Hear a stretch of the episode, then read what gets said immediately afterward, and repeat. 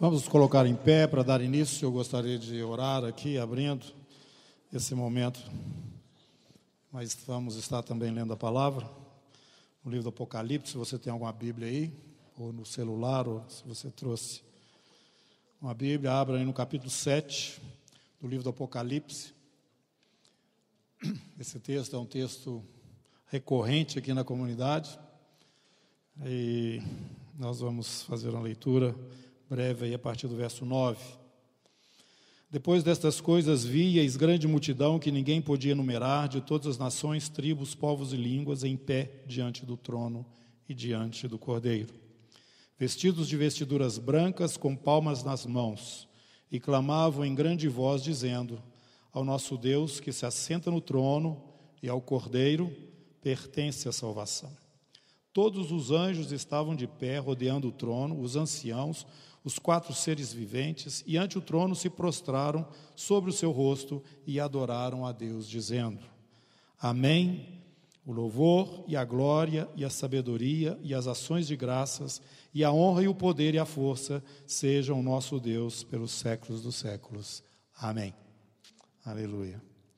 É isso que nós fazemos aqui semanalmente quando nos encontramos, adoramos o nosso Deus e estamos trabalhando enquanto Ele não nos convoca né, para aquela reunião maravilhosa, no arrebatamento, para alcançar todas as nações, aqueles que estão próximos, os que estão distantes.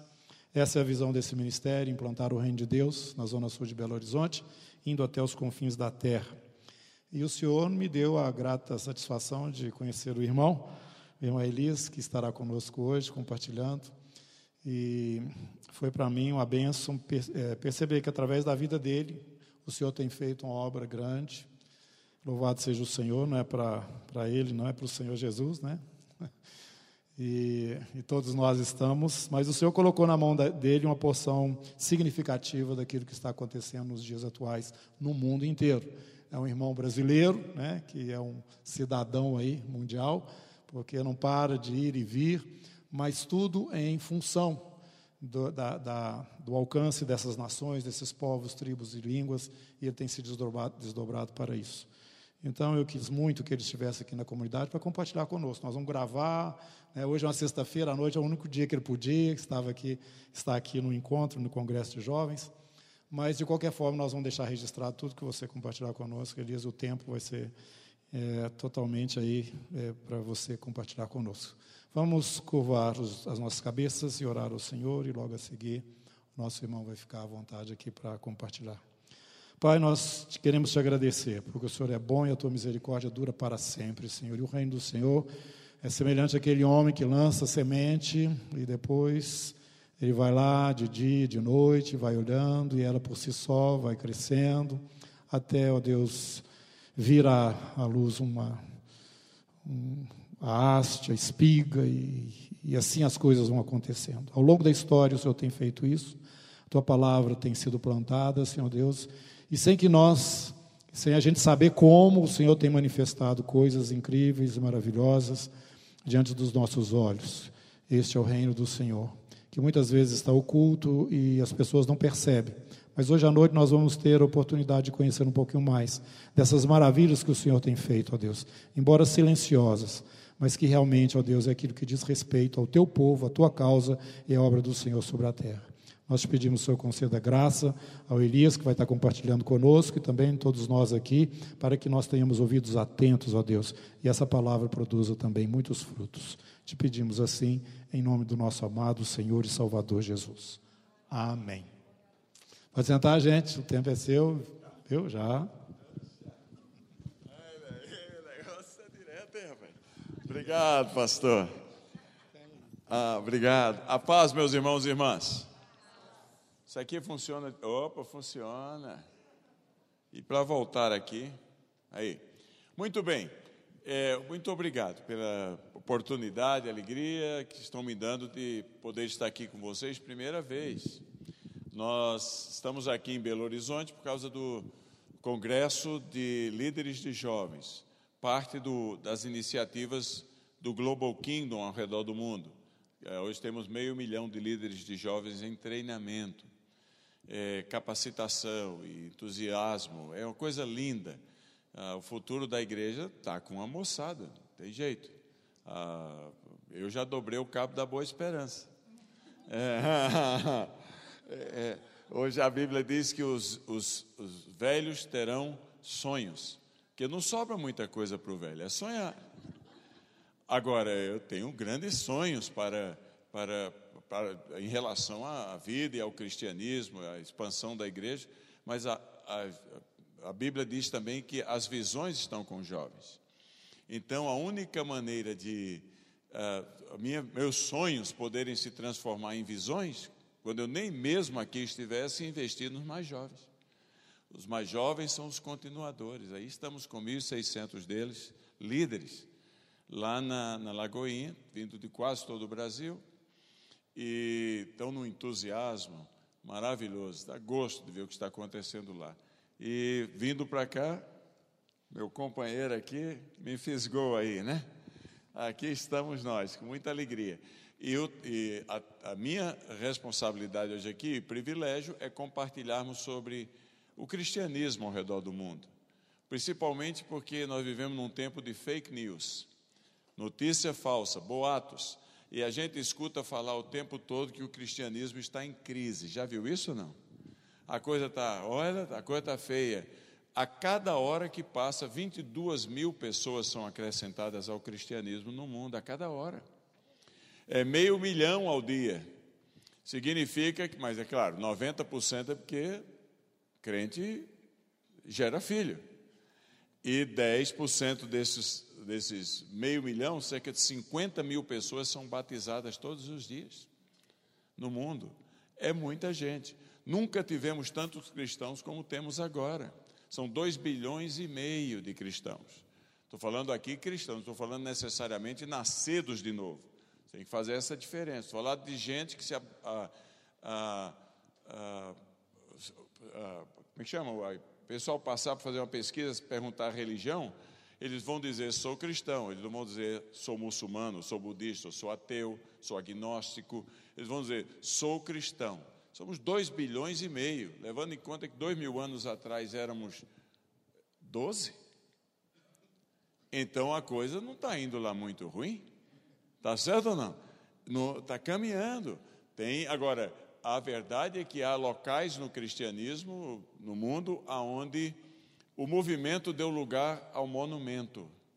Então a igreja perde os seus jovens, a igreja perde o seu dinamismo e o cristianismo vira apenas um ritual.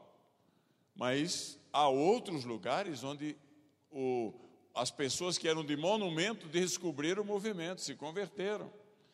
É, é, em quase, quase todos os lugares do mundo, e as grandes cidades, como essa aqui e outras, ah, você tem ao mesmo tempo, na cidade, você tem a Jerusalém, que é o monumento, e você tem os confins da terra, que são os novos convertidos. E um revigora o outro. E a coisa é dinâmica. Ah, os avivamentos da igreja são contínuos ao redor do mundo. As pessoas estão conhecendo a Cristo. Então, eu trago uma palavra otimista, realista, mas otimista. Realista no sentido que há problemas, mas muito otimista, porque eu viajo para 50 países por ano e o que eu tenho visto é um contingente maravilhoso, entusiasmado de cristãos ao redor do mundo.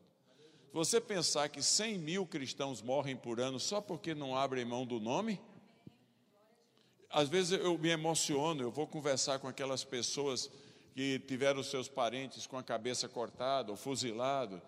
Todo mês eu me encontro com alguns deles, em algum lugar do mundo. E você chega, e depois eu vou deitar, eu ponho a cabeça no travesseiro, choro bastante, porque toca o coração da gente. Nenhum de nós pagou esse preço tão alto. E, e, você, e você diz: Meu Deus, como é possível que alguém. Ah, primeiro, como é possível que alguém mate outro ah, apenas por uma questão religiosa? E a segunda coisa é: como é possível que você aceite morrer apenas por causa de um nome? As pessoas dizem: negue Jesus, abandone Jesus, e, e, e você não morrerá. Como aqueles 23 jovens na Líbia, todos egípcios que, que tiveram suas cabeças cortadas, a única coisa que eles precisariam fazer para não morrer era dizer: não quero mais saber de Jesus. E eles preferiram morrer a abrir mão desse tesouro de grande valor. Aí você diz: a, a, a fé em Cristo é uma coisa maravilhosa. É, que por causa, é incompreensível. Por causa de um nome de uma pessoa, você diz: pode matar se for o caso. Eu caminho com ele. Então, é, quando você vê a fé nesse nível, você entende o que é o movimento. Aí você diz: puxa, eu estou é no monumento. E aí você se anima para viver esse tipo de comprometimento. E, e assim vamos nós. Então, para início da nossa conversa hoje aqui, que vai ser um diálogo, você e eu vamos conversar. Você pergunta, se eu souber responder, eu respondo. Se eu não souber, você vai na Wikipedia.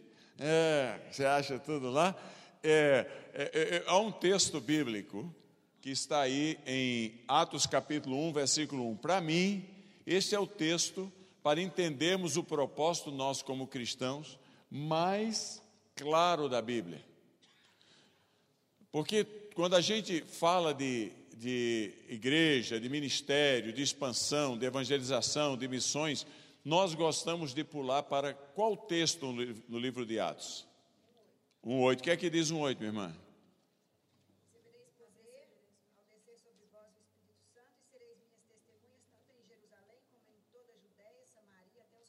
Então a gente já vai direto para Atos 1,8, recebereis poder, aquele negócio todo, né? E vai, não sei para onde. Mas o fundamento, o Atos 1,8 só aconteceu por causa de Atos 1,1. Para mim, o texto mais importante da Bíblia, em termos da missão da igreja, para o qual nós, a razão para a qual nós existimos, porque nós fomos, existimos para produzir frutos, e fruto que permaneça, encontra-se em Atos capítulo 1, versículo 1. Observe o que é que diz Atos 1. O que é que diz Atos 1, pastor Marley? Escrevi o primeiro livro ao Teófilo, relatando todas as coisas que Jesus começou a fazer e a ensinar. Ah, isso aqui é a introdução para a gente conversar. Olha aí, quem, é, quem, escreveu o livro de Atos? Quem escreveu o livro de Atos? Hã? Lucas escreveu o livro de Atos. Apare... E ele escreveu um outro livro. Ele fala: escrevi o primeiro livro. Qual foi o primeiro livro dele? O Evangelho. Então, Lucas escreveu um compêndio com dois volumes. O primeiro volume é o Evangelho. Como termina o Evangelho de Lucas? Termina com a grande comissão. Fazer discípulos de todas as nações, como também Mateus termina com a grande comissão. Aliás, como todos os quatro mencionam, como o Pai me enviou, eu te envio, João, e, e assim vai. Todos eles terminam com a grande comissão. Em outras palavras, terminam com a obra acabada de Cristo. Porque tem a obra completada de Jesus. A obra completada de Jesus é a obra da redenção. Na cruz, ao ser morto, Jesus, eh, antes de morrer, disse as suas últimas palavras: Está o quê? Está completo. Não tem mais nada a ser acrescentado. Por mais que alguém, de vez em quando, aparece um INRI da vida rodando por aí dizendo que eu sou Cristo, não tem jeito de você acrescentar um milímetro ou um detalhe à obra da salvação. A soteria, ou a soteria, não tem jeito. Jesus cumpriu ao ponto de dizer: tudo o que tinha que ser feito foi feito, está consumado. Tudo bem até aí? Esse é o Evangelho. Então, para que é que ele escreveu o livro de Atos? Foi escrito por volta de 62, ambos, o, o, o, o Evangelho e o livro de Atos. Para que Lucas escreveu o livro de Atos? Para falar de quê? Hã? Da, da obra não terminada de Cristo. Lucas fala da obra consumada de Cristo. Há uma obra que Jesus não terminou.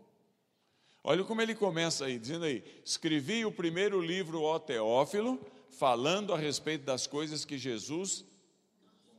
Ah, começou, ele não terminou. Há uma obra que Jesus só começou a fazer e a ensinar, é a obra de fazer discípulos. E a isso ele comissionou você e a mim. Então, nós somos parceiros de Cristo, cooperadores de Cristo, na continuação da obra inacabada de Jesus. Isso é uma coisa linda, dá tanta dignidade a cada um de nós. É uma coisa tremenda. Olha lá, a obra consumada de Cristo, feita só por Cristo. A obra não terminada de Cristo, feita por nós com a ajuda de Cristo. Porque ele, quando ele diz assim, ide por todo mundo e fazei discípulos, quem faz discípulos somos nós. Quem faz o regenerado é o Espírito de Deus. Ninguém nasce de novo se não vier do céu. Pelo Espírito. Mas quem faz o discípulo somos nós. Senão não usaria o termo fazer. Faz sentido ou não? Agora, a quem ele escreveu o texto? O que é que diz o texto aí? É, a quem, quem é o destinatário? Quem é Teófilo? Quem foi Teófilo? Alguém sabe ou não? Porque eu estou introduzindo para vocês depois participarem aqui da coisa. Vai entender onde nós vamos chegar. Lucas escreveu em 62, da era cristã. Fazia dois anos que havia passado a reinar um imperador chamado Nero. Terrível imperador. Mandou tocar fogo em Roma, louco. Como os sete, Roma tinha sete bairros. Seis dos bairros pegaram fogo. O único bairro que não teve uma casa queimada foi o bairro dos cristãos. E então ele, quando viu a população revoltando-se contra ele, ele disse: Não, olha aí, não queimou nenhuma casa cristã. Os cristãos são responsáveis pela destruição de Roma. E aí o povo revolta-se contra os cristãos e ele manda crucificar na, na Via Ápia, de cada lado da Via Ápia, cada um metro, 1.500 cristãos de cada lado. E à noite, com eles vivos ainda, manda tocar fogo neles. Ele era um louco. E ele gerou a primeira perseguição chamada universal contra a igreja. Nesta perseguição foram mortos dois bastiões do cristianismo, Paulo e Pedro. Paulo teve foi morto, não se sabe se cortaram a cabeça dele ou se as feras o comeram. Foi lançado no circo romano, ao lado do Coliseu de Roma. Pedro, com toda a segurança, foi morto e foi morto crucificado de cabeça para baixo. Essa foi a morte dele. Então, isso é, é, é a tradição é forte nesta direção. Então, Nero estava matando todo mundo. Pensa comigo aqui. Você acha que Lucas escreveria uma carta para alguém? Porque olha o vocativo aí. Ó Teófilo, a pessoa comum você não usa vocativo? Vocativo é um termo nobre, isso era um nobre. Ele mandaria uma carta, que hoje é pública, para, ah, numa situação de perseguição, comprometendo a vida de uma pessoa? Um nobre, expondo aquela pessoa? Eu creio que não. Então, qual é a minha conclusão aqui?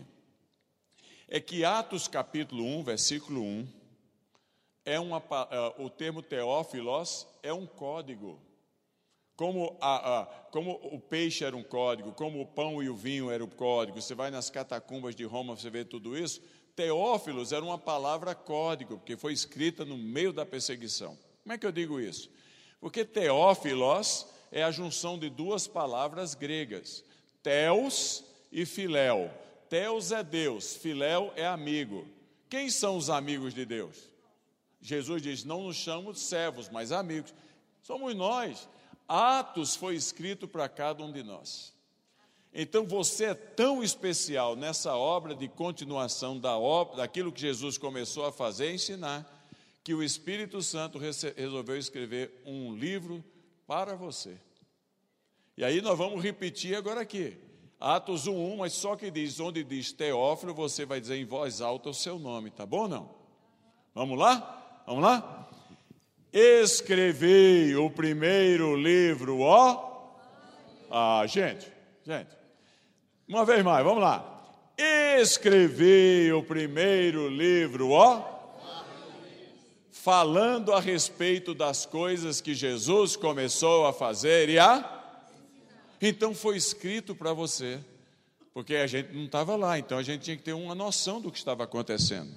O último episódio do livro de Atos foi em 56, 57.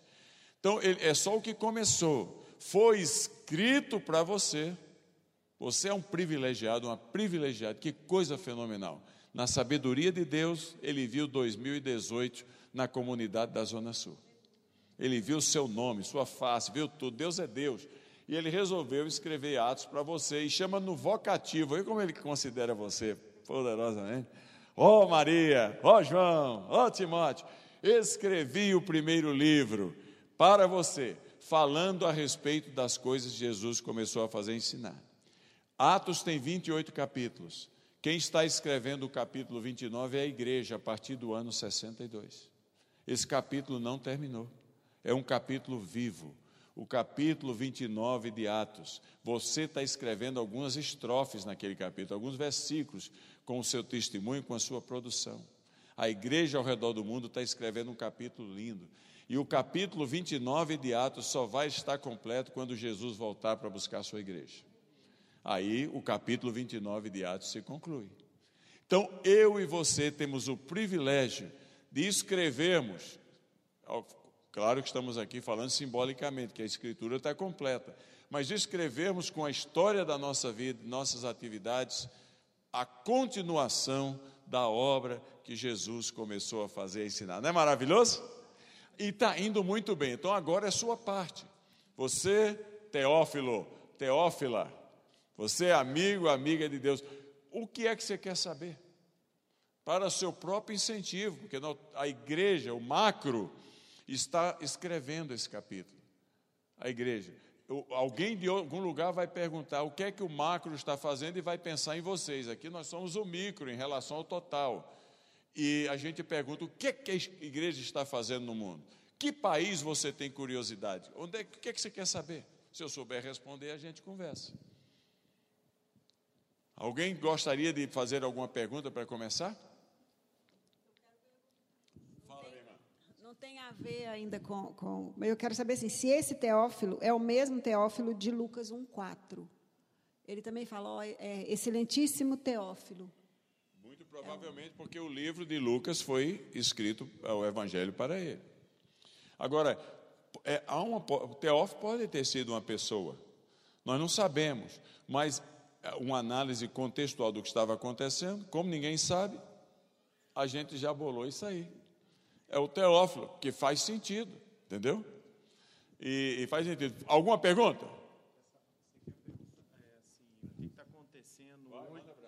O que está acontecendo hoje no Evangelho na China? Uma ótima pergunta. China. Porque se tem futuro para o cristianismo, tem que passar pela China. Por uma simples razão: uma em cada cinco pessoas no mundo é chinesa. Faz sentido ou não?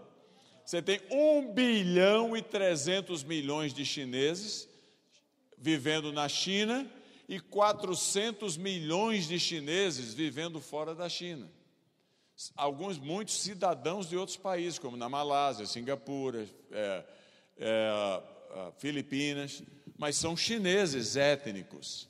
Mas na China em si, 1 bilhão e 300 milhões é gente é, são mais de seis vezes a população do Brasil. E aí você pergunta como está a igreja na China? O ano passado eu tive o privilégio de passar dois dias com, em um hotel em Xangai com uma das linhas de, de células na China. Tem cinco, a igreja se reúne muito em células e muito em lugar público também. Ultimamente, agora que esses últimos seis meses complicou a situação lá. Mas o grupo de células, os líderes, nove líderes que reuniram-se comigo, é, e com mais dois outros colegas, ficamos juntos conversando sobre a igreja, eles lideram 10 milhões de cristãos. No ano de 1949, quando a revolução cultural tomou conta da China e a, a cortina de bambu veio, Mao Tse Tung, havia um milhão de cristãos na China. E muito morreram. Tem filmes sobre a morte de missionários, etc. E, e muitos homens, ficaram, restaram muitas, poucas, ah, os homens foram para o exército, restaram poucas mulheres, é, poucos homens na igreja, que, e ninguém, na verdade, sabia de nada. Em 1979, Nixon foi para a China, ah, Henry Kissinger conseguiu organizar as coisas para reatar os relacionamentos Estados Unidos-China. E Nixon era o presidente, foi para, para fazer a primeira visita à China. Ora, Nixon escolheu para ir na equipe dele Billy Graham. Billy Graham é casado com a filha de mission... era casado com a filha de missionários presbiterianos que tinham sido missionários na China. Ela nasceu na China. Então ele levou a esposa e foi parte da comitiva. E a grande pergunta era: o que aconteceu com aquele um milhão de cristãos, 30 anos depois? Porque não tinha pastor, não tinha nada. Ainda tem algum cristão na China? Quando Billy Graham voltou, trouxe a notícia: aquele um milhão, sem missionários, sem nada, hoje são 10 milhões. Aí todo mundo, Deus é bom. E agora? Agora na China, só o movimento celular tem cinco linhas: a linha do Watmania, a linha urbana, a linha rural, a linha universitária, etc. Juntos, esses cinco já são 70 milhões. Tem mais 30 milhões de membros na, da igreja na China que são das igrejas oficiais, ou Triself, como eles chamam. Eu preguei numa delas, numa cidade chamada Harbin. Lembra aquela cidade que em janeiro eles transformam a cidade num, num negócio de uma cidade de gelo que sai na televisão? Tem 10 milhões de habitantes aquela cidade, é Harbin, na fronteira com a Coreia do Norte, lá em cima. E, e eu preguei numa igreja lá, a Aleluia, com 36 mil pessoas. Um templo de 3 mil lugares. Eh, você pode na internet põe Aleluia Church Harbin. Você vai ver as coisas lá. Tem 10 cultos por domingo.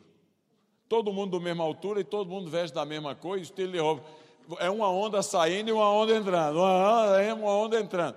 Ninguém detém, é uma coisa maravilhosa. Então, aí tem 10 milhões de católicos na China. Então, são 100 milhões de protestantes ou evangélicos e 10 milhões de católicos. Então, hoje, isso faz a China o quarto país mais cristão do mundo, em números absolutos. Quarto país mais cristão do mundo não em números relativos, percentuais, porque tem 1 bilhão e 300 milhões de habitantes. Mas onde você vai no mundo hoje, você encontra igreja chinesa. É um fenômeno. É, nós, eu me encontrei com, com é, 12 professores do seminário de Xi'an, onde tem as terracotas, aquelas, aquelas uh, guerreiros de terracota. E eu almocei com eles e perguntei para eles: vocês estão aqui aonde Gengis Khan saiu com as suas tropas e chegou até Jerusalém, na estrada da, da, da seda. Começa ali.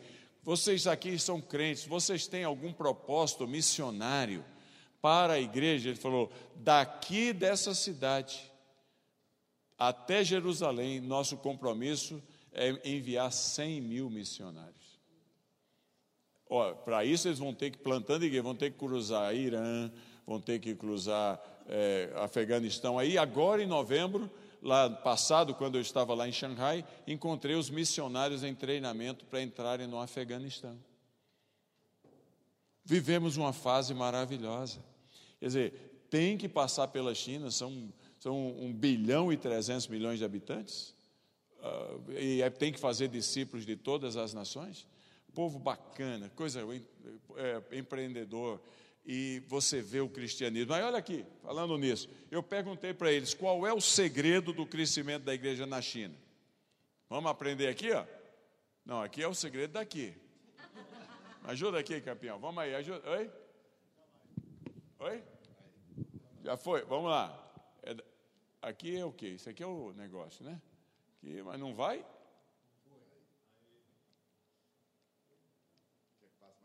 Mas é, tem que passar mais um. Vamos lá, passa aí. Aí. Eu perguntei para eles qual é o segredo do crescimento na China. Meu Deus do céu, quando eles começaram a dizer, eu fiquei abismado. Falei, o que é que você atribui? É claro que é a Deus, mas humanamente falando, quais são as práticas do crescimento da igreja aqui? Aí eles falaram: olha, aqui nós temos, fazemos cinco coisas todos os dias. Primeiro, nós eh, lemos a Bíblia diariamente, mas Parece coisa tão elementar. A gente ensina na classe escola dominical para as criancinhas. Leia a Bíblia e faça a oração. E faça a oração. Ó, oh, leia a Bíblia, parece, é, parece algo estranho, porque, porque a Bíblia não é lá muito mais lida nas nossas casas e nas nossas vidas. Quer dizer, o povo está. o analfabetismo bíblico é alarmante hoje. Nunca se vendeu tanta Bíblia e nunca se conhece tão pouco da Bíblia. É uma coisa tremenda, fica se inventando coisa. Não há santificação sem Bíblia. santificai-vos na palavra, a tua palavra é a verdade. Fala, nós lemos a Bíblia diariamente. Falei, graças a Deus. Falei, esse é o segredo? Falou, é, tem outro. Falei, qual é o outro? Qual é o outro B ali? Ora diariamente. Até aqui não tem nenhum mistério. É porque é impressionante o número de cristãos que não oram diariamente. No máximo é aquela oração com o bife no, com o garfo no bife, abençoe esse alimento em nome de Jesus, amém. Tem uns até que falam, para economizar, fala pelo mal e pelo bem, em nome de Jesus, amém. E aí vai. E vai. Vão orar diariamente. E com, com, com ousadia, com coragem. Terceiro, ah, isso aqui eu achei fenomenal quando eles me explicaram. 10 milhões de membros na, na, na linha deles, nós esperamos milagres diariamente. Aí eu perguntei, mas é, milagres, milagres no metafísico e no físico. Porque a gente está vivo no físico é um milagre. Eles estavam falando ali da percepção espiritual de que se você chegou aqui é porque foi um milagre que aconteceu. A gente é treinado tão circularmente na nossa mente que a gente não consegue mais ver a dinâmica de Deus atuando na diária da nossa vida. E é um milagre. Você já pensou os perigos que você passou para chegar até aqui? O que de ruim poderia estar acontecendo? Milagre que você chegou. Ela dirigiu o carro hoje. Já pensou que perigo nós passamos? É, é. É claro. E aí outra coisa, desde o iluminismo, o iluminismo, ele trouxe um, um fenômeno que tem sido a marca trágica da espiritualidade agnóstica do, do mundo ocidental e entre os cristãos. O iluminismo conseguiu criar uma linha que na antropologia hoje a gente chama de a linha da zona excluída. O que é, que é isso? Conseguiu criar dois mundos, o mundo totalmente outro e o mundo real. O mundo totalmente outro é o de Deus. Ele está distante. Você pensa para Deus só nas coisas últimas, distantes. Ele é o totalmente outro. Ele não se importa muito com o dia a dia da gente. A gente tem que pensar nele só nas, nas respostas últimas da vida. E o mundo do normal, o mundo da ciência, o mundo da realidade, como eles costumam chamar. Então, a, você fica doente, a primeira coisa que você faz não é orar, é procurar um médico. Não, nunca, nem passa na nossa cabeça, Deus abençoa o, o, nessa situação, abençoa o médico, que a cura vem de ti, ele só medica. A gente não, essas coisas não existem.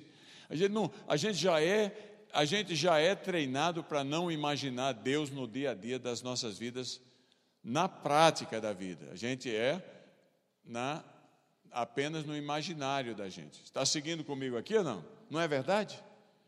Não é verdade? Quando, eh, pensa bem. É, esses dias atrás nós encontramos, pastor eu, lá no Egito, um cara que ressuscitou. Ah, o baço dele tinha sido tirado das tripas, Jesus pôs tudo de volta. Mas, quando eu vi pela primeira vez, eu falei, aí tem.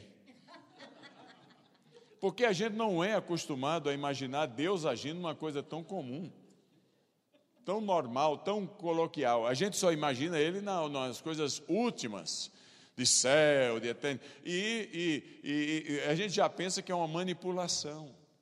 A gente esquece que houve um caso na Bíblia muito mais impressionante. Ao quarto dia, um cara ressuscitou, chamado Lázaro. É, Deus faz o que Ele quer, penetra em todas as esferas. Primeiro... Oi? Por quê?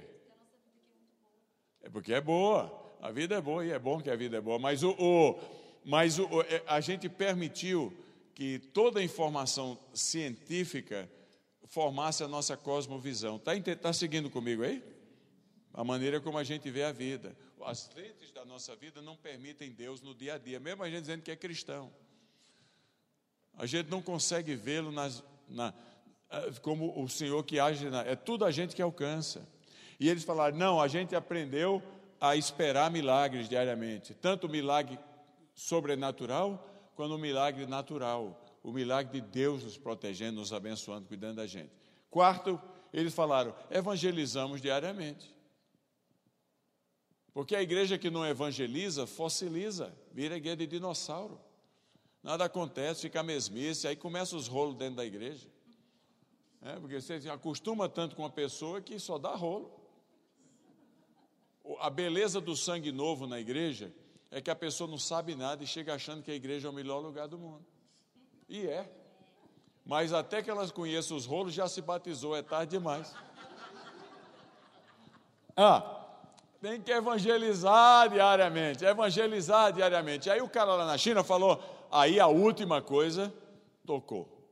Tocou-me Jesus.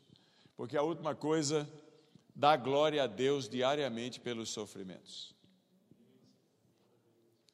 Aí eu entendi muita coisa. Sabe por quê? Porque se a gente. O, o sofrimento é o maior trunfo ministerial que a gente tem na vida. Que se a gente só falar de coisa boa, o povo só inveja a gente. Primeiro, a gente vai estar mentindo. E segundo, o povo vai estar inveja- invejando o mentiroso. Mas se a gente for honesto, a vida é dura para todos nós. E se a gente tiver atitudes da segunda milha, do inesperado, que as pessoas não imaginam que a gente poderia ter, que alguém poderia ter, elas não vão nos invejar, elas vão, eh, eh, elas vão se inspirar na gente. O sofrimento na vida do cristão, quando é entendido eh, como um propósito, ninguém quer, mas já que vem ser usado para, para, para produzir glória para Jesus, é 2 Coríntios capítulo 1, versículo 1, que diz, bendito Deus e Pai de nosso Senhor Jesus Cristo, é Ele que nos consola em nossas aflições para consolarmos os outros com, as, com o consolo que temos recebido. Quando entendemos esse propósito, Senhor, não permita passar, mas já que passa, então usa para a tua glória, ele, ele produz admiração. E a pessoa, eu quero isso para mim, porque ela, ela não é louca, ela está passando. Aí um amigo meu foi fazer uma pesquisa lá, eu termino aqui a China. Foi, vai pensando em outro país aí, foi fazer uma pesquisa sobre perseguição. E ele conseguiu ir a uma fazenda, meio su- sutilmente, ele conseguiu ir a uma fazenda a 400 quilômetros de Beijing, para que, eh, sem a aprovação do governo, a igreja, os colegas das células levaram ele lá. E ele reuniu 120 eh, líderes de, de, de células naquela região, numa, numa fazenda, numa casa de fazenda. E ali eles conversaram com a ajuda de tradutor até meia-noite. Aí ele foi dormir. Mal havia deitado, começou um choro lá, na- lá no pátio. O nome desse, amigo é Nick, é o nome falso, Nick. Ele, ele é, eu não posso dizer quem ele é. Mas ele lançou um livro. Ele, ele, eu sei que ele, ele- o livro que ele lançou chama-se The Insanity of God. A, a loucura de Deus, que Deus usa a dureza para produzir sua glória. É lindo o livro. E ele tinha lá 120 pessoas eh, chorando. Quando ele olha, no, na- ele sai na varanda e olha, vê lá embaixo no, átrio- no- no- no pátio, o pessoal chorando convulsivamente. Ele desceu sem entender o que estava acontecendo e pediu ao tradutor para ver o que, é que estava vendo. O cara foi, voltou. Por que, é que eles estão chorando tanto? Eles falaram, ele falou, porque os três que eles falaram que não vieram, agora chegou a notícia que foram presos. Então eles estão presos, devem estar sofrendo bastante. Aí ele, aí ele perguntou: Ah, eles estão chorando porque os outros foram presos, os três foram presos? Falou: Não. Por que, é que eles estão chorando tão assim desesperados? Eles estão chorando perguntando a Deus o que há de errado com eles que estão livres. O padrão é outro, meu amigo. O padrão é outro. Nós estamos muito acomodados, muito acomodados. Então, dá graças a Deus pelos sofrimentos diariamente. Vai fazer bem para a gente, que a gente não se amargura, e vai provocar admiração e portas para a evangelização do coração de outro. Se você começar a falar que a vida é um mar de rosas, só dá inveja. Mas se você disser a dureza está grande, mas o Senhor está comigo, se eu não blasfemar, se ajudar, vai causar admiração. O que é que eu posso fazer para ser como você? Porque a coisa está barra. Isso é a China. Futuro brilhante lá, já é o quarto país cristão do mundo. Não, maravilha? Vamos lá, que mais? Que é outro país? Fala, minha irmã. Eu gostaria de saber como é que está o evangelho e as conversões no Iraque, no Irã e nos demais países do Oriente Médio. Perfeito. Então vamos aqui, a fotozinha. Parece que foi planejada aqui. Ainda não, vamos lá. Ajuda aí, colega. Onde é que vai esse negócio aqui? Isso aqui vem depois. Vamos para o Iraque, primeiramente. Ah, Iraque. Pronto. Isso aqui é o mapa do Iraque. Iraque, terra maravilhosa. Tenho o privilégio de ir regularmente lá. Iraque, essa parte de cima aqui. Opa, não, rapaz, eu não estou dando certo aqui, viu? Volta o Iraque aí, bota o Iraque aí. Seja lá o que Deus quiser. Aí. Aquela parte ali de cima é a. Volta aí, volta aí, chefe. Me ajuda manualmente. Aquela parte de cima ali, lá, pelo menos eu vou botar a lâmpada lá, mira. Ali. Oi? É de baixo? Ah, você pensa em tudo. Não está aparecendo. Op, isso é a lâmpada fantasma. Para cima ali, ali. Essa ali é o Kurdistão, Iraque. É a parte norte do Iraque, é uma maravilha. É, é chamada de Nova Dubai. Você não vê um barraco, você não vê nada. Shopping center brotando para todo lado. A parte curda. O curdo é um, é um grupo étnico que existe no Iraque, existe na Turquia, existe na Síria, existe na pouquinho na Jordânia e existe Irã. São os turcos. Na, na, na, no Iraque, a única coisa que existiu até 1992 em todo o Kurdistão Iraque, falando 10% da população do país, ou 15%, de evangelho, era uma pequena igreja presbiteriana de 50 crentes. Só. Nada mais. A, a guerra começa lá no Iraque. A guerra começa no Iraque. Primeiro a guerra com Saddam Hussein e, e o Kuwait. Depois a guerra com Saddam Hussein e o Irã. George Bush, o, o pai, ele criou uma zona de exclusão, porque Saddam Hussein matou 250 mil curdos com química. Foi uma coisa horrível. Então houve um clamor no mundo e os americanos falaram: se você ousar passar essa linha divisória, que é a linha que tem até hoje, nós arrebentamos com você. E ali ele tentou uns dois ou três aviões para serem abatidos. Ele falou: vai acabar com minha força aérea, não foi mais. Isso gerou, de 1992 até aqui, 25 anos de progresso na região. Tanto é que eles tentaram se tornar independentes num plebiscito, que é, um, é o maior grupo étnico do mundo sem direito a uma terra deles, uma nacionalidade deles. Porque os franceses e os ingleses dividiram o país de uma forma muito cruel. Os grupos étnicos, o colonialismo, para dividir para conquistar e separaram o grupo curdo, a história curda. Pois bem, Deus resolveu que era hora dos iraquianos curdos. Hoje, só em Erbil, a capital do, do, da, do Kurdistão, são mais de 40 igrejas. Eu vou lá, eu fico impressionado. Olha o que é que como isso aconteceu. Próximo slide aí, chefe. Esse aí foi, foi, esse aí é o povo Yazidi. Já ouviram falar neles? É 800 mil pessoas que moram a 50 quilômetros de distância de Erbil. Eles, eles são conhecidos como adoradores do mal. Eles adoram o diabo, porque ninguém nunca falou de Deus para ele. Agora que falaram, eles estão se convertendo. Eles são chamados de feiticeiros pelos cristãos e de adoradores do, do, do diabo pelos muçulmanos. Então todo mundo queria matá-los. A guerra começou. O próximo slide. Olha que cena horrível. Eles têm uma montanha onde eles, eles adoram na montanha. Aí é na montanha, se esconderam lá. Tiveram 25 mil homens com as cabeças cortadas. Olha a família, olha a cena. Esse pessoal tinha que sair de algum canto. Onde é que eles foram? Subiram para o Kurdistão, porque é parcialmente independente, exército muito bem treinado, ah, e, de primeira linha, eles subiram para a proteção. Os que conseguiram. Tiveram 50 mil mulheres abusadas, só tem 800 mil habitantes, a, a, o grupo étnico deles. Tiveram 50 mil mulheres abusadas sexualmente. Eu conheci várias delas lá no Kurdistão, chorava muito vendo. Se quiser, eu conto a experiência que eu tive lá. Mas aí, próxima cena. Eles chegaram em Erbil, onde as igrejas tinham sido plantadas. a igreja se abriu para eles, não tinha lugar para eles ficarem, todo mundo tem medo deles. Todo mundo é adorador do diabo. A igreja se abriu para eles. Olha o que é que aconteceu. Próximo. Começaram as conversões. Próximo. Tudo novo convertido estudando a Bíblia. Vai lá, mais.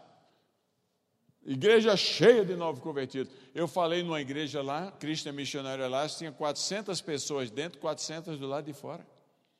Tudo novo convertido. Tudo novo convertido, porque lá não está matando. Os curdos, não agu... há um movimento para Cristo entre os curdos, ele não aguenta os iraquianos. E abandonaram o Islã, não estão nem aí mais. Nem mesquita se constrói mais lá, porque o Islã só quer matá-los. Então ele, eu, eu, eu, me emocionava. A cada 20 quilômetros o carro parava e os soldados vinham dar batida no carro. Quando eles viam a cruz pendurada no, no retrovisor, eles falavam, cristãos, sejam bem-vindos. Era assim, coisa fenomenal. Vai o próximo aí, ó. Igre... Aqui é um, uma, a igreja em oração em Erbil. Isso aí não era crente, isso é tudo novo. Mais para frente. Jovens novos convertidos, olha que jovens bonitos. Vai. Essa menina mataram os pais dela, acharam ela perambulando pelo deserto. Olha como é lindinha, a igreja adotou. Olha a escola bíblica de férias, escola, uh, encontro com crianças. Vai o próximo, olha a escola bíblica de férias. O que acha? É, você tem que se emocionar. Quem é que consegue parar o crescimento da igreja? Vai, meu irmão, bota o próximo aí. Reunião de oração. Mais para frente. E assim vai. Muita assistência social. É, pode parar por aí. É, é, e, e, voltar bastante aí até aparecer Finlândia. Então, o que está acontecendo é o seguinte: 30% da população do Iraque abriu mão do Islã. Não se converteu, abriu mão. O vice, um dos vice-primeiro-ministros converteu. Está frequentando a igreja do pastor Francis Joseph. Três ayatolás se converteram dos dez. O, o, o, Francis Joseph, meu amigo, que é professor universitário, pastor de uma igreja de 1.500 membros em Bagdá, a esposa dele é professora universitária. Ele chegou na igreja um dia, estava um dos maiores ayatolás no primeiro banco. Ele falou: Hoje vão acabar comigo. Porque o cara tinha programa de televisão. E aí ele disse: Já que vou morrer mesmo, hoje eu vou descascar e botou para quebrar, mas pregou daquele jeito. E sem medo nenhum, é, era aquele, vai o racha. É, aí no final, o Ayatollah falou: Eu posso conversar com o senhor no seu escritório? Ih, estou liquidado. Levou, ele é parte do Global King, ele levou o cara lá, aí começou dizendo: Olha, eu queria pedir desculpa porque não preparei uma recepção para uma pessoa tão importante, tal, tal, tal. Olha, eu pedi para falar com você aqui no escritório porque eu não aguento mais de tanta dúvida. Eu estou questionando o Islã de todos os lados. E tudo que você falou hoje respondeu minhas perguntas. Eu estava com o pastor Samer, numa, numa, acho que estava no Canadá, uma coisinha que é o pastor do Egito, ele é discipulado pelo pastor Samer. Ele ligou assim alegre, eu não entendi, depois árabe eu não falo, perguntei para o Samuel o que é que houve, ele falou, ele estava ligando para dizer que hoje tiveram mais quatro imãs que se converteram, publicamente. Aí o vice-primeiro-ministro do Iraque falou, é, é, esse que se converteu falou, o governo do Iraque quer convidar o pastor Samer Maurício para fazer uma campanha de evangelização. Porque nós não podemos desprezar as minorias. Aquela conversa toda. Pois é, o governo do Iraque pagou o aluguel do Teatro Nacional em Bagdá para uma campanha de evangelização em dezembro do ano retrasado. Sabe quem se batizou? O neto do Ayatollah Khomeini. É crente agora. A gente, olha, o que o pessoal deixa o fake news falar abobrinha. Não tem problema. A igreja muita da igreja existente foi embora, sofreu muito, houve muita, muito sofrimento.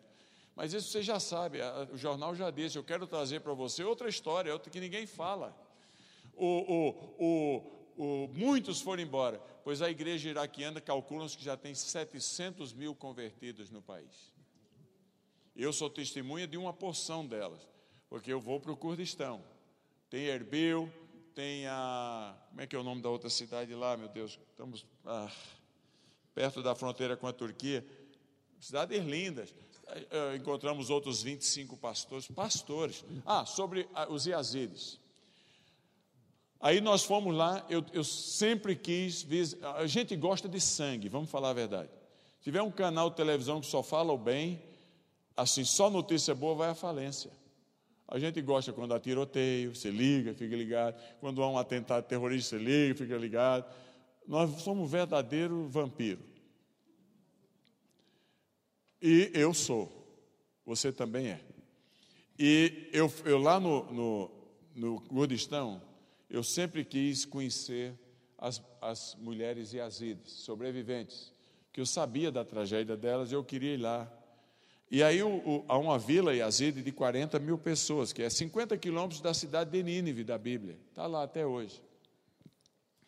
E eles puseram o, um grupo de 15 mulheres na casa do chefe da, da, da vila para conversar com a gente. E eu fui lá querendo ver sangue, não é assim que a gente vai? Queria que elas contassem o testemunho dela. O testemunho dela era, era marido, tudo de 14 a 29 anos de idade marido que teve cabeça cortada, é, gente, pai que foi assassinado, filho que foi desmembrado, e cada uma delas era abusada sexualmente por cinco homens em média todos os dias. Mas todas aquelas 15 conseguiram fugir. Uma delas, ela era abusada em Raqqa, na, na Síria, três dias a pé, no deserto, pé no chão. Ela à noite conseguiu roubar uma burca preta e, e colocou um, que eles não se vestem como muçulmanos, se vestem normal como a gente. Ela conseguiu roubar uma burca preta na casa do médico egípcio, terrorista, e se cobriu com aquela burca e o pessoal nem fala, porque o marido pode vir e dar rolo se tiver bem, for tão praticante daquele jeito. Então ela de pé no chão, uma noite escuro com a burca, saiu, andou três dias no deserto. Agora o calor é barra. Eu peguei 53 graus lá e ela conseguiu libertar mais outras quatro. E ela estava na nossa reunião. Toda vez que você falava o nome Dash, que é o nome ISIS, terrorista do, do grupo, as meninas caíam e rolavam, espumavam. Trauma, trauma. Ela, ela, babava, não conseguia falar. Cena muito dura. E eu estava ali, era, parece que era isso que o, o vampiro aqui queria ver. E chorava até que, de repente, o líder da, da comunidade falou: Doutor Dantas, Quero dizer, contudo, uma coisa para o senhor. Foi o que, que é? As Nações Unidas vieram aqui, nos deram luz e nos deram água e foram embora. Somos tão agradecidos a eles, mas eles foram embora. As organizações sem fins lucrativos vêm aqui, nos dão comida e nos dão roupa e vão embora. Mas eu quero dizer uma coisa para vocês: os cristãos não são muitos aqui, mas só eles vêm permanecem e nos amam. Meu Deus do céu. Há um texto na Bíblia, Isaías 6, que diz assim: No ano da morte do rei Uzias, eu vi o Senhor assentado no trono. Eu fui só querendo ver o cadáver do rei Uzias, e Deus me fez ver que ele está assentado no trono. Nunca perde o controle de nada.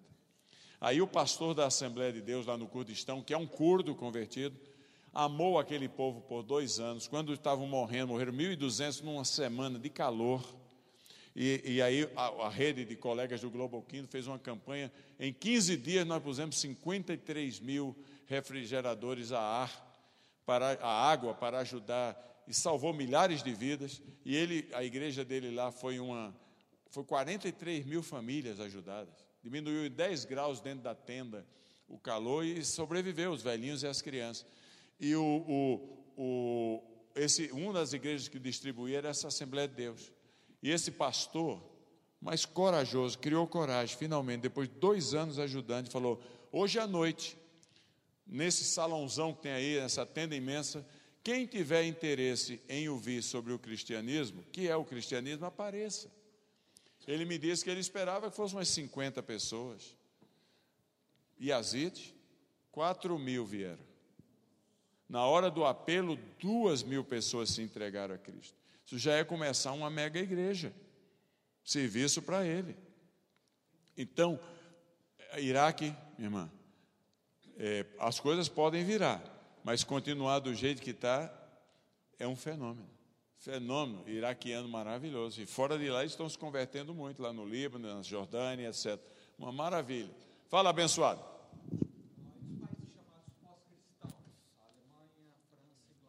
Perfeito. Então volta lá. Mas o que está acontecendo? Está tudo combinado hoje aqui? é? Ó, ó, a, a- a Finlândia. Pensa comigo aí. Países pós-cristãos. Primeiramente, e- e o- a terminologia foi adotada pela sociologia. A gente não, eu, eu, eu quero dizer que, apesar que é pública, eu não aceito, eu não adoro. Porque se tem um lugar no mundo onde está viva, acontecendo um despertamento é na Europa. A, BB a BBC publicou um negócio que tornou-se popular na- na- no meio das igrejas no mundo. A Europa vai virar muçulmana. Já viu isso ou não? Pam, tatã, tatã, fundo escuro, para amedrontar. Porque elegeu o prefeito de Londres, elegeu o prefeito de Nice, duas grandes cidades, elegeu o prefeito de Roterdã. Já viu isso ou não? Eram 10 milhões 40 anos atrás, são 50 milhões agora. 10% da população da Europa hoje é muçulmana. Ó, uma falácia, porque e depois eles reconheceram. 40 anos atrás, Romênia, que tem uma boa, tem muito cristão, mas tem uma população muçulmana. Bósnia e Herzegovina, que é 80% muçulmana. Kosovo, que é 90% muçulmano. É, Hungria, que tem muito, até protestante, 20% da população, tem muitos católicos, mas tem muito muçulmano.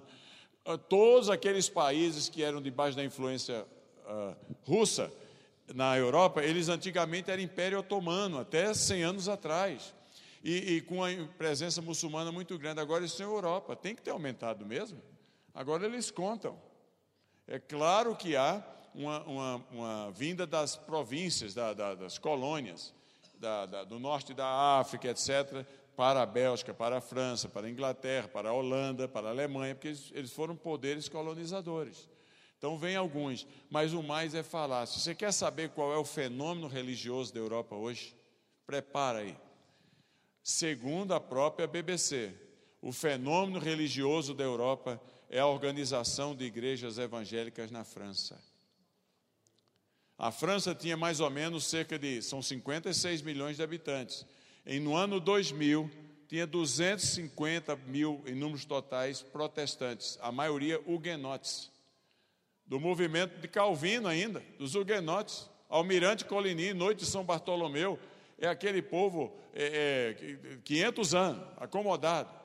Estava lá, igreja protestante francesa huguenote. E até guerra civil depois, aquela guerra dos 30 anos, guerra- aquela complicação toda até que, que arrumaram um casamento em mil... Era, Vilé Galhon estava no Brasil, veio mandado por um almirante protestante huguenote, que era o almirante Coligny, e, e a rainha lá arrumou um casamento. A história toda da noite de São Bartolomeu, que mataram 40 mil protestantes, a gente aprende na história. Pois bem, é o que restava. A cada três dias, uma igreja protestante ou evangélica é plantada na França. Três dias. Tudo pequenininha, mas foi o suficiente para os evangélicos crescerem, os cristãos evangélicos crescerem na França de 50 mil, entre os 250 mil que haviam em ano 2000, para no ano 2015, quando saiu o relatório, 500 mil. Isso é mil por cento. Se continuar do jeito que está, vai ser 5 milhões, aí o povo vai falar, no ano 2030. Mês, dois meses atrás, nós tivemos a reunião do capítulo de jovens do- ah, das igrejas do Global Kingdom na Europa, em Paris, Europa Ocidental. Tinham jovens lá de nove países, igreja com 6 mil jovens. É grande em qualquer lugar do mundo, no sul da França. A igreja ao lado da, da grande mesquita, a igreja pastoreada por uma mulher, chama-se Débora é, ah, é, o nome do marido é, é indiano, porque o marido era indiano, pastor morreu, a igreja está melhor com ela. E, e- e o, o- crescendo, construindo um templo de 4 mil lugares ao lado da grande mesquita de Paris com gente do mundo inteiro. É, é, é, é uma coisa fenomenal. Muitos desses imigrantes que vêm são raçudos do primeiro amor. Acabaram de se converter, estão vindo. Deus, já que estava morta a igreja lá, Deus está trazendo os confins da terra para trazer a vida. Olha, existe uma noite chamada Noite do Espírito Santo na Alemanha.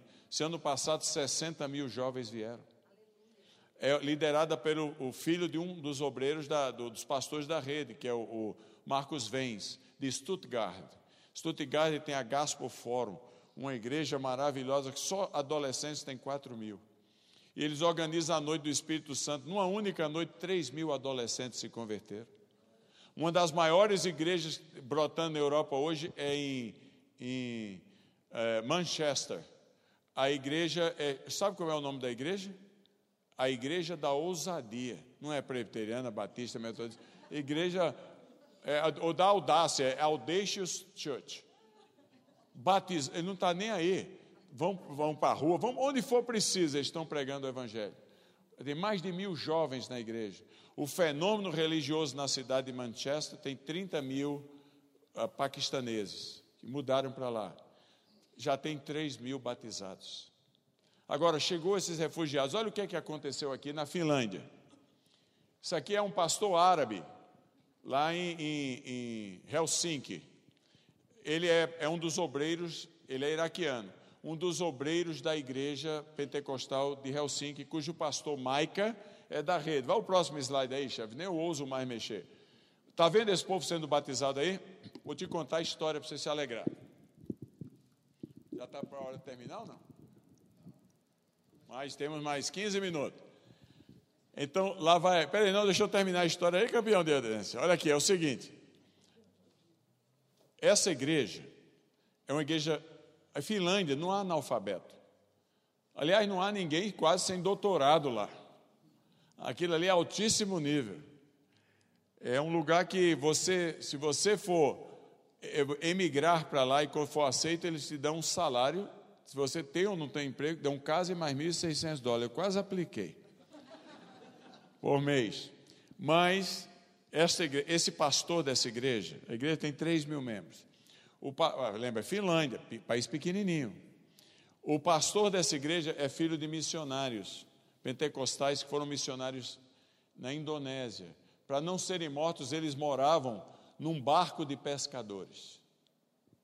Ele nasceu no barco de pescador, por dois anos, morou lá. Foi missionário também no, no Canadá. Alguns de vocês conheceram lá em Dubai. Bom, começou a chegar refugiado. Ele com coração missionário. A igreja vendeu tudo, só ficou com, a, com a, o templo. Vendeu casa pastoral, vendeu carro para levantar dinheiro para cuidar desses refugiados. Quando o povo desprezava a igreja, falou: vamos cuidar. Um grupo de especialistas em trauma, psiquiatras, psicólogos, etc., é, é, é, especialistas em, em, Como é que chama? Terapia, fisioterapia, falou: Pastor, o que é que acha da gente montar lá numa ilha, lá numa ilha grega, um, um centro de bem-vindo para tratar dos traumatizados. Oh, boa ideia, a igreja bancou, eles montaram. Nesse meio tempo, no Cabul, o, no Afeganistão, um médico bem famoso, que tinha uma menina de 12 anos, foi visitado à tarde por um líder do Talibã, dizendo: Eu vim aqui para dizer que eu quero casar com a sua filha. E ele falou: Mas espera aí, mas ela só tem 12 anos. Falou: E daí? Eu quero casar com ela. Falou: Não dá para esperar mais uns anos? Falou: Não dá não. Falou: Mas espera mais uns anos, porque no Islã, você legalmente pode casar com a menina se os pais permitirem quando ela tem 9 anos. Então, normalmente é pedófilo. Velho, pedófilo que tem dinheiro, vai, as famílias precisam de dinheiro, ele compra, basicamente. E a base, base é porque Mohammed é, a, a, esposa que ele mais amava, ele casou quando ela tinha cinco anos. Mas ele, é, ele disse com todo orgulho que preservou, preservou-a até nove anos de idade, quando teve sexo com ela pela primeira vez. Então, se é uma república islâmica, em geral, permite que você case e tenha sexo com a criança de nove anos. E ele chegou lá e 12 anos, falou: é, Posso ter? Eu quero ter. Ele falou: Não, ele falou: Escuta, eu dou até amanhã para você. Amanhã eu volto. Se você permitir, casa, se vira meu parente. Se você não permitir, eu mato vocês todos. É simples assim. E aquele médico, que aí está a foto dele ali, sendo batizado à esquerda, ele, ele foi, aquela noite ele entrou no desespero, chorando. Aí apareceu um vulto para ele, luminoso. Falou: pegue o que você puder, seus filhos, sua esposa, e eu vou levar você a uma terra de segurança. A voz que saía daquele vulto, mais ou menos como aquele vulto que apareceu para Saulo de Tarso. Aí ele falou: Mas quem é o Senhor? Ele falou: Você saberá que eu sou quando você chegar onde eu vou lhe levar. É isso que você vai ouvir, ou vai ver. Tive fome e me deste comer. Tive sede e me deste beber. Estava nu e me vestistes. Ele conseguiu sair, desapareceu de Cabu, conseguiu andar, cruzou fronteira, chegou até onde ele podia pegar um barco e conseguiu comprar com o dinheiro que ele tinha trazido a oportunidade de entrar no barco. O barco não afundou, foi resgatado pela marinha grega. Ele estava com sua família e outros refugiados ali. Quando chega no, na beira da praia, da ilha, onde ele primeiro parava, a primeira coisa que ele viu, esse homem que está ali à esquerda, a primeira coisa que ele viu foi a tenda amarela da clínica que a igreja tinha estabelecido. E na frente da tenda estava escrito bem grandão: estava, Tive fome e me deste de comer. Tive sede e me deste de beber. Estava nu e me vestistes. Jesus Cristo. Isso aí, olha, nessa noite, Alguns dos batismos, passa aí para ver os outros, como é que foi aquele culto naquela igreja à noite. Mais gente sendo batizada. Mais um. 300 afeganistães sendo batizados na mesma noite. Mais Afeganistão foi batizado ali por causa do que Jesus fez com aquele médico. Aquele outro que estava tocando lá é um dos músicos mais famosos do Afeganistão que se converteu. Mais gente foi batizada ali, 300 na igreja pentecostal de Helsinki numa noite quase de que tem evangélico no Afeganistão inteiro. Não é uma coisa maravilhosa? Fenomenal. Olha o próximo slide aí, ó. Próximo. Essa é na Suécia. Essa é a igreja Word of Life em Uppsala. Quando o pessoal começou a chegar, refugiado, todo mundo dizendo, ai, vem destruir nosso país, eles mandaram colocar naquela igreja gigantesca uma, uma bandeira bem grande aí, refugiados, na língua deles está dizendo, aqui vocês são bem-vindos. Nos últimos anos, 60% de todos os convertidos, isso é 10 mil pessoas a igreja, entre congregados e membros, 60% de todos os batizados ali são de muçulmanos convertidos. É uma coisa. Os refugiados estão trazendo. Eu, na Itália, nós temos o nosso congresso na Itália de encorajamento. Eu, eu, em Milão, o que está acontecendo? Você sabe o que, é que aconteceu em Milão? Converteu-se uma freira chamada Rosalim. 47 anos. Acontece que ela é brasileira. Ela já plantou 156 igrejas. Ela estava lá com a gente em Dubai. Eu fui agora lá na igreja dela, não me deixaram entrar. Ah, ah, porque não tinha nem lugar para estacionar, nem podia. Estava tão lotada que a capacidade máxima da igreja tinha a central, com milhares de pessoas. Uma brasileira freira, 47 anos, solteira convertida. E você anda em Milão, que era. O sul da Itália tem muito evangélico. O norte da Itália não tinha ninguém. Hoje, o que você vê de igreja de, de imigrante africano? Eles, esses, os imigrantes da Itália não são. A, a pequena parte é muçulmana.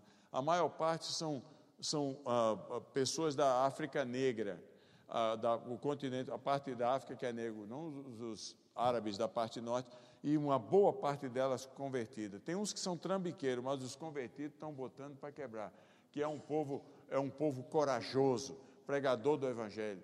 Então nós vivemos numa fase bonita na Itália. Está muito bonita. E quem está trazendo vida para a Itália são os africanos. E são os imigrantes de outros países. Louvado seja o nome do Senhor. Então, já foi a Europa. Fala, meu irmão. Oh, ele parece até um indiano aí, você. Já falaram isso para o senhor, não? Índia. Alguém tem noção? Vamos terminar com a Índia, pastor? Vamos. Alguém tem noção de quantos habitantes tem na Índia? 1 bilhão e 200 milhões. Em 2040, se Jesus não voltar e se a mulherada de lá não tomar cuidado, eles vão ser o país mais populoso do mundo, passa a China. É um país que tem cerca de, hoje, 70% do país, é, 65% a 70% é hindu. O hinduísmo, a gente fala muito dos muçulmanos, mas o hinduísmo é cerca de um bilhão de habitantes no mundo. Tem uma boa Nepal é um país hindu, é, quase que todo hindu. Índia, uma boa parte de Bangla, é, do, do, Bangladesh é, é hindu. Mas que é fato é o seguinte: quem pregou o evangelho pela primeira vez na Índia foi um homem chamado São Tomé, da Bíblia, o apóstolo. É, é, é, no ano 70 ele foi martirizado, foi queimado vivo. As cinzas dele foram enterradas no, no monumento que existe até os dias de hoje nas proximidades de Chennai, na Índia, no sul da Índia. Ele andou, ele andou de Jerusalém até lá, simplesmente a bagatela de 7 mil quilômetros para pregar o evangelho na Índia. É uma abnegação tremenda, anos 70. A igreja de São Thomas hoje virou uma denominação, honrando a ele. É, é uma igreja é, anglicana e tem no país todo. No ano de 2000, haviam 30 milhões de cristãos na Índia. Na Índia há muita perseguição, em, é, agora tem um governo radical, hindu radical. É um partido que está penalizando, proibindo conversão, porque eles dizem que a conversão é manipulada, que os cristãos dão hospital, dão Há uma, uma rede de 20 hospitais chamada Bethesda, que pertence à Igreja Batista, e eles, e eles eh, dizem, ó, oh, estão manipulando, dando tratamento. Eles querem a miséria. Mas um dos estados com maior perseguição na Índia é o estado de Orissa, que fica ao lado do estado de Bengala Ocidental, onde está Calcutá, em Bengala. Orissa é muito pobre. Ah, estados lá têm 100 milhões de habitantes. O país tem 1 bilhão e 300 milhões, 200 milhões. Pois bem, Orissa tem, para você ter ideia, Dalits, já ouviram falar esse nome, Dalits? Dalit é a, a, o hinduísmo tem mais ou menos 3 mil castas. Começa a casta mais alta, os brahmanes, e vai até os 100 castas, que são chamados Dalits. Dalits ou sem castas. Sabe, eles nascem ah, eles foram mantidos O hinduísmo existe desde 3000 antes de Cristo. Do hinduísmo saiu o budismo no ano 600 ah, antes de Cristo.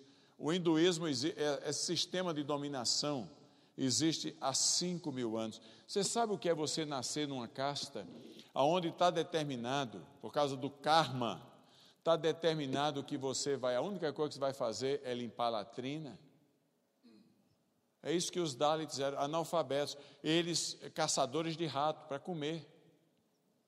Você não imagina o que é. E o, o principal estado é Orissa. O, o evangelho penetrou em Orissa. Penetrou em vários lugares. Mas em Orissa foram criados os, uh, as escolas cristãs. O Carey, o primeiro missionário uh, batista do mundo, ele veio para Bengala, West Bengala. Dali a influência veio, criou um college em Orissa, para ensinar as pessoas analfabetas a ler e a escrever. O que é fato é, a presidenta do parlamento indiano hoje é uma PhD cristã Dalit. Aí os radicais não aceitaram isto. Em uma única noite mataram recentemente 120 cristãos. 120 cristãos. E, e, e, porque o estado, ele e o estado de Bihar, que fica na fronteira com, com o Nepal, são os estados mais pobres da Índia. É um sofrimento tremendo. Mas no meio de tudo isso, eles estão experimentando o que a igreja da China experimentou. A Índia hoje tem 80 milhões de cristãos. Você vai, eu preguei na Assembleia de Deus Nova Vida, New Life Assemblies of God, pastor Mohan, em Chennai, 55 mil membros numa igreja é uma das coisas mais emocionantes, porque não tem. A igreja só cabe 5 mil pessoas sentadas. Não tem banco, é tamburete. Sabe o que é tamburete? É um banquinho assim, desconfortável. Os cultos numa Assembleia de Deus demora só uma hora. É um milagre. Por que uma hora? Porque tem 10 para o domingo. E faz fila lá fora com a polícia organizando. Em Xanai para não dar. Pra, tem gente que vem para o culto, digamos, 10 da, eu preguei no culto das 7 da manhã. Havia 5 mil pessoas. O grupo de louvor era um órgão Yamaha que deve ter custado uns 50 dólares e um, três desafinados. tocando um atabaque, mas havia uma unção especial. Havia unção especial. É uma igreja fenomenal. Eu acabei, eu, eu, há uma outra igreja lá na Índia. Então essa, há uma outra igreja na Índia chamada Igreja Evangélica da Índia, presidida pelo bispo Ezra Sargunan, que também é da rede. Eles, ele, ele, ele montou, olha que ousadia, ele montou uma empresa de construção civil só para construir templo. E é assim, mas só construir templo da igreja dele. Eles têm o tempo todo 365 templos sendo construídos. Tudo padronizado, 250 pessoas. 360 significa que eles programam para cada dia entregar um templo, é responsabilidade dos crentes encher. Igreja Evangélica da Índia. Era, era. Aí eu fui pregar na Assembleia de Deus, e a sede da Igreja Evangélica da Índia é em Chennai. Eles têm um dia, quinta-feira, eles ninguém, eh, eles ah, fazem um jejum, quem quer. E eles vão para os blocos onde estão a igreja. É um coral, eles só cantando, é uma igreja tradicional, não é uma igreja pentecostal, é bem tradicional. Então, 10 mil pessoas vão ali na hora do almoço. E aí eles gastam uma hora cantando os hinos. É um coral maravilhoso. Não tem jeito de você estar naquela região da cidade não vir. E o, ele sabia que eu ia pregar na Assembleia de Deus, ele falou: você tá, não tem cabimento você pregar no Mohan e não vir pregar em uma das minhas igrejas. Falei, tá bom, onde é que eu prego? Eu vou, que hora? 10 horas. Tá bom, 10 horas aonde? Falei, Mil. E eu pensei que era, era um bairro da cidade, Mil. Não, é porque ele nome, as igrejas não têm nome, tem número. Aquela era a igreja número mil que ele havia organizado. Então vai lá, é assim, é assim. É um negócio fenomenal. Outra coisa, vai no estado de Bihar. Bihar, é, você sabe, Bihar, um, um, dia você for na Índia, você vai se entusiasmar. Bihar é um estado onde, onde o Ganges passa. Vem do, Himalaia, entra e pega em direção ao Golfo de Bengala. Então, ali é onde aqueles cerca de 100 milhões de hindus tomam o banho santo todos os anos, nas peregrinações. Mas é também onde estão os pagodas budistas, porque ali foi onde Buda recebeu a revelação. Um luxo danado, de 16 pagodas, maior, país de maioria budista no mundo, cercado de miséria. É você ah, não tem nada lá. O povo faz cocô na rua, na frente de você, xixi, homem e mulher é boi para todo lado entrando na casa, o povo uma miséria danada, mas é, é, é, um negócio, mas o povo venera uma superstição, que em todo canto tem aquele, aquele tem o, o, o, a, divindade de corpo de humano e cabeça de elefante, que é uma da, uma, um dos três mais importantes lá, que é o destruidor. Então eles, ó, eles oferecem incenso nas esquinas para aquele lá por medo. E você vai na rua ver aqueles gurus passando, é, com aquela multidão atrás, ele todo marcado e flor para todo lado. Eu desci no aeroporto, tinha metralhadora montada com, com, em cima do, do, do, do, forro do aeroporto, lá, do telhado do aeroporto. Uma coisa horrível. 70% dos homens e 80% das mulheres não sabem ler e escrever. E no meio dessa tragédia, em Bihar, 105 milhões de habitantes no estado, a igreja está florescendo.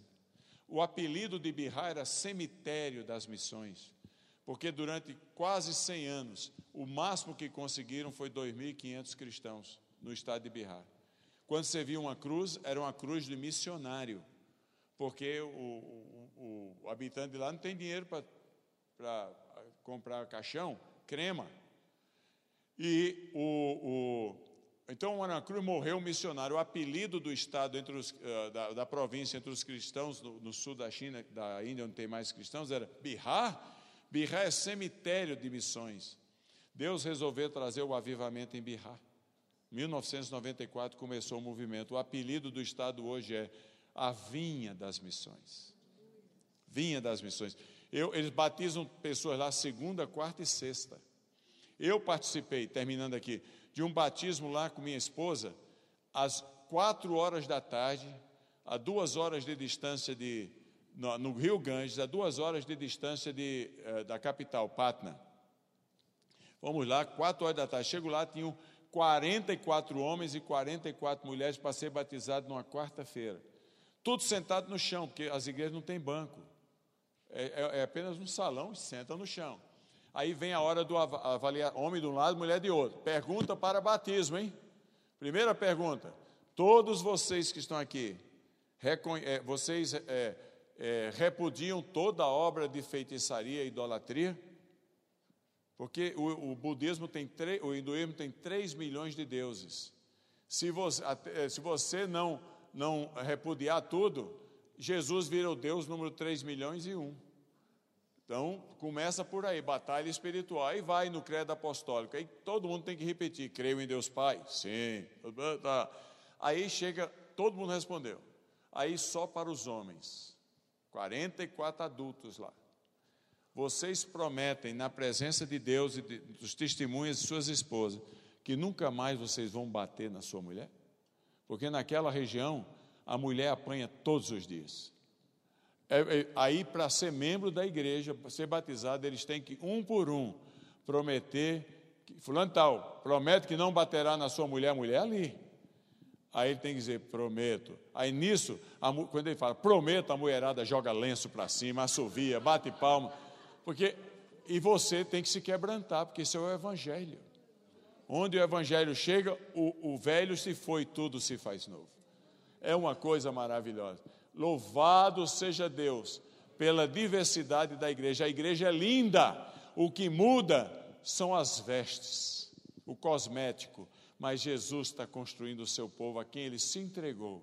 E um dia, como começamos hoje, terminamos agora, esse povo, que é um só, vai estar reunido representando todos os povos, línguas, nações e tribos da terra. Louvado seja o nome do Senhor. Obrigado, gente. Pastor. Posso mostrar o negócio da Síria? Ah, antes da gente parar, me dê quatro minutos aqui. Nós estamos começando campanha na Síria, de reconstrução da Síria.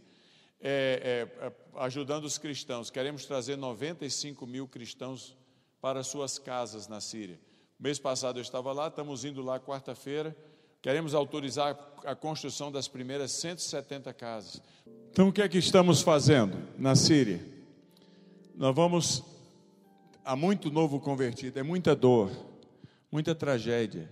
Eles são os verdadeiros órfãos que a gente tem que se apiedar, porque eles não têm relacionamento com ninguém. São terceira categoria, são cristãos. E a multidão de novos convertidos muçulmanos são quarta categoria porque agora eles são desprezados pelos muçulmanos. Ninguém os ajuda, está na hora da igreja ajudar.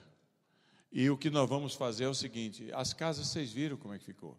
Nós, orem por isso, nós vamos estar reconstruindo é, 10 mil casas. Isso é um projeto de 60 milhões de dólares. Vamos estar construindo, eu reuni os 15 pastores da, das igrejas mais atuantes no, na Síria, para um retiro de dois dias, e eu perguntei para ele: se a gente puder ajudar você, o que é que vocês acham que a gente pode fazer? Nenhum deles pediu dinheiro, nenhum deles pediu roupa, nenhum deles pediu nada. O que eles falaram foi: dá para ajudar a gente a discipular os novos convertidos? Nós nunca soubemos fazer isso, que nunca tinha. Agora tem milhares, milhares de milhares. Foi claro que dá, já começamos agora, mandamos aí os primeiros recursos para, para, para a primeira escola de discipulado. Nunca teve isso lá. Estamos eh, criando a escola de discipulado, apareceram 400 alunos para aprender como é que discipulam outros. É uma coisa fenomenal, mas alguém tem que fazer alguma coisa. Eles não têm onde morar. A igreja, o pastor daquela igreja uh, da, uh, que apareceu ali é pastor de uma igreja que não ao lado da cidade, que não foi bombardeada porque é muito boa a cidade, os terroristas usaram as casas para trazer as famílias mas destruíram a cidade ao lado. Destruíram muita coisa lá, na região, todo o país.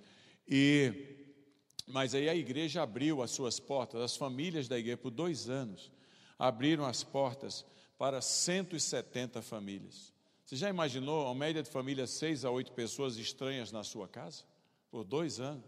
Quando ninguém tem emprego, eu me emocionei muito, porque sem saber, essa rede Global Kingdom, que é a rede que nós fundamos, que são os pastores do mundo inteiro, homens de negócio e, e jovens, e, eh, coletou alguns recursos. E, e o pastor falou para mim, Elias, por dois anos não tinha nada aqui, ninguém emprego. Nós comemos aqui, essa cidadezinha de 5 mil habitantes, que havia, a grande cidade foi destruída ao redor. Nós comemos aqui do dinheiro que os irmãos da rede mandaram do mundo inteiro, 600 e tantos mil dólares. Nós sobrevivemos por cá. Eu nem sabia que tinha ido. O pessoal mandou para lá. Uma miséria. No meio disso, aí, os novos convertidos. E a gente vai lá, sobrou muito velhinho, muita coisa, mas ele, porque mataram os jovens. Alguém tem que fazer alguma coisa. E uma, então nós começamos esse movimento. É, Quarta-feira estou indo para lá. Nós vamos assinar o contrato com os, o, o, o construtor, o advogado, o diretor de compras. Ninguém vai receber dinheiro. Eles vão. O Habitat para a Humanidade está com a gente do Líbano. As famílias vão receber a assistência técnica dos especialistas, do engenheiro e o material elas vão ter a dignidade de reconstruir suas próprias casas. O que não puderem fazer, não sabe eletricidade, não sabe encanamento, não sabe. O, o, tem os especialistas para isso, o construtor está lá. E eles assinam um termo, um contrato. E o contrato diz: a cada grupo de sete famílias só pode entrar na casa quando todas as famílias tiverem terminado a casa de todos. Para criar, é tudo convertido novo, para criar um sentido de comunidade. Eu entendeu? Aí é, daqui a um ano, em setembro do ano que vem, os dois primeiros meses é só para tirar o, o, o, entulho lá. Os, daqui a um ano, quando é, é, a, setembro do ano que vem já está marcado o culto de dedicação de ações de graça das 170 primeiras casas. Todas doadas por brasileiros, igrejas e coisas. Não, eles já correram. Estão todos na fronteira com a Turquia. O país está em paz, mas está destruído. Está em paz. Aí, olha o que, é que vai acontecer. Já pensou? Nós vamos levar as igrejas mantenedoras do Brasil, ou os indivíduos que quiserem mandar, nós vamos levar lá para o culto em ações de graça. Na parede de cada casa vai estar concretado, não é pintado, não é concretado, para demorar muito tempo ficando lá em árabe, inglês e francês, as línguas da Síria, e português.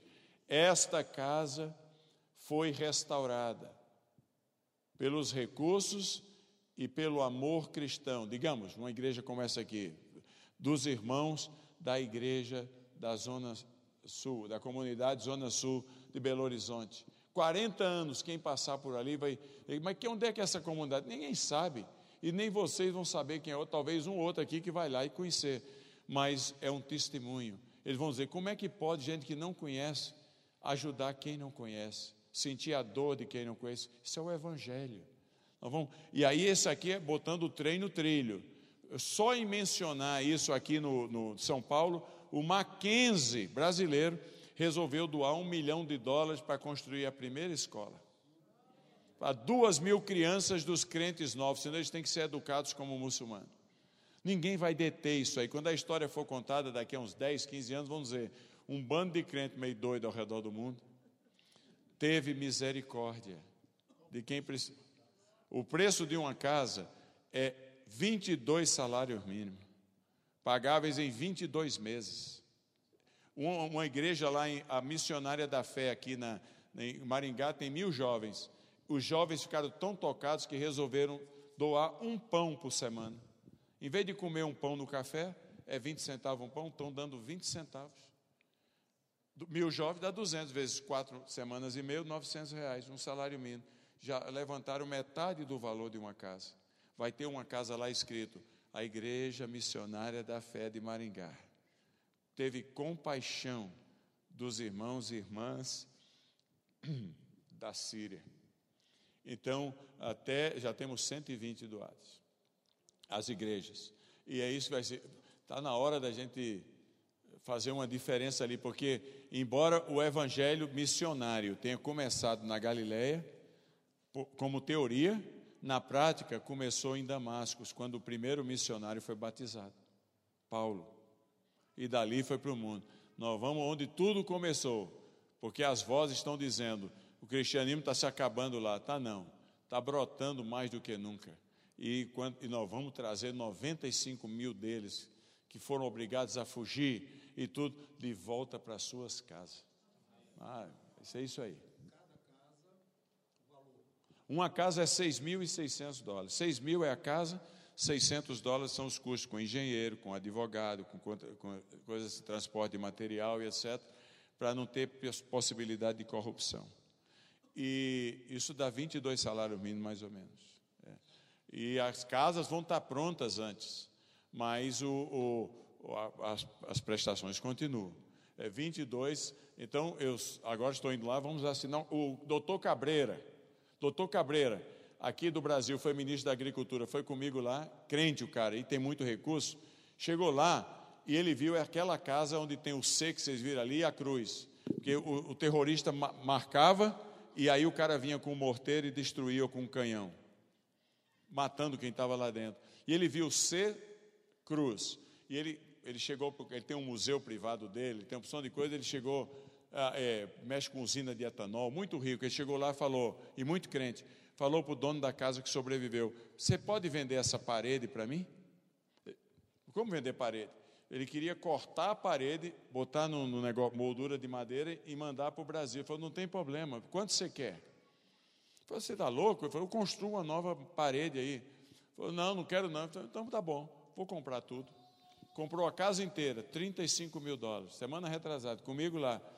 Aí colocou lá como condição: da, da casa. Estou comprando a casa para o ano que vem, quando eu voltar aqui para a dedicação das casas outras que estão sendo compradas aí, essa casa, que é a vergonha dos cristãos, porque tem um seio e uma cruz e foi o povo morto, ela, eu vou restaurar a casa, vou gastar mais 10 mil dólares restaurando a casa, mas ela vai ser uma igreja.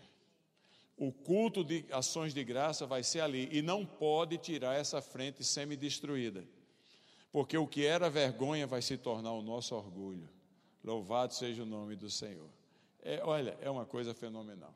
Obrigado, pastor. Orem por isso aí, minha gente. Obrigado, Elias. É, eu gostaria que você continuasse aqui, mas realmente é cansativo, né? Ficar falando. Amanhã minha esposa completa 60 anos, ela está aqui, rapaz. Eu tenho que. É, tá precisa. Tem que dar assistência, isso mesmo. Mas eu tinha muita, assim, no meu coração tinha essa expectativa de trazer o Elias aqui para contar, falar essas coisas. E não falou nem 10% do que eu sei que ele tem ali de informação e que pode nos edificar. E graças a Deus pelo que nós recebemos, eu acho que já é suficiente para dar um, um up aí, né, no ministério, no nosso ministério. E vamos olhar com carinho também, cuidado, esses desafios que o Global Kingdom já está envolvido neles e a nossa participação aqui. Amém? E vamos ficar em pé, vamos orar agradecendo ao Senhor. Pai, nós te louvamos em nome de Jesus, porque nós podemos ouvir coisas que não estamos acostumados a ouvir, e elas vêm aquecendo o nosso coração ao saber que a obra do Senhor está viva, Senhor Deus, sobre a terra, e nesses últimos dias o Senhor tem trazido é, à tona coisas que nós imaginávamos que já não tinha mais esperança, Senhor. E pelos relatos que recebemos aqui, pudemos ver a tua misericórdia, ó Deus, é, renovando e restaurando muito daquilo que pensávamos já não tinha mais esperança. E coisas novas têm também acontecido da tua parte e manifestando esse reino maravilhoso no qual nós fomos incluídos um dia por esta obra maravilhosa do Senhor em nos alcançar através do teu filho Jesus. Obrigado pelo teu Espírito que está presente conosco e em nós. Obrigado por essa unção que nos conduz e te pedimos que o Senhor não nos prive da alegria de estar bem no centro de tudo aquilo que o Senhor estiver fazendo sobre a terra nesses últimos dias, Senhor. E que esta unção é, esse desafio, Senhor Deus, seja algo permanente dentro desse ministério, da tua igreja aqui em Belo Horizonte, e em outras cidades também do nosso país, e que a obra do Senhor Deus seja vista também aqui, onde tanto necessitamos no Brasil, de uma forma diferenciada a partir de agora, nesses anos que temos diante de nós. Muito obrigado pela vida do Elias, pedimos que o Senhor conceda a ele, e não somente a ele, mas também a toda a sua família, saúde, Senhor, e uma visão renovada a cada momento, pelo Senhor mesmo. Nós o abençoamos e toda a obra do Global Kingdom, para que, ó Deus, realmente aquilo que o Senhor plantou um dia no nosso coração é, possa ser manifestado e expresso, ó Deus, nos quatro cantos desta terra, que é o nome do Senhor Jesus. Em nome dele nós agradecemos por esses momentos aqui. Amém.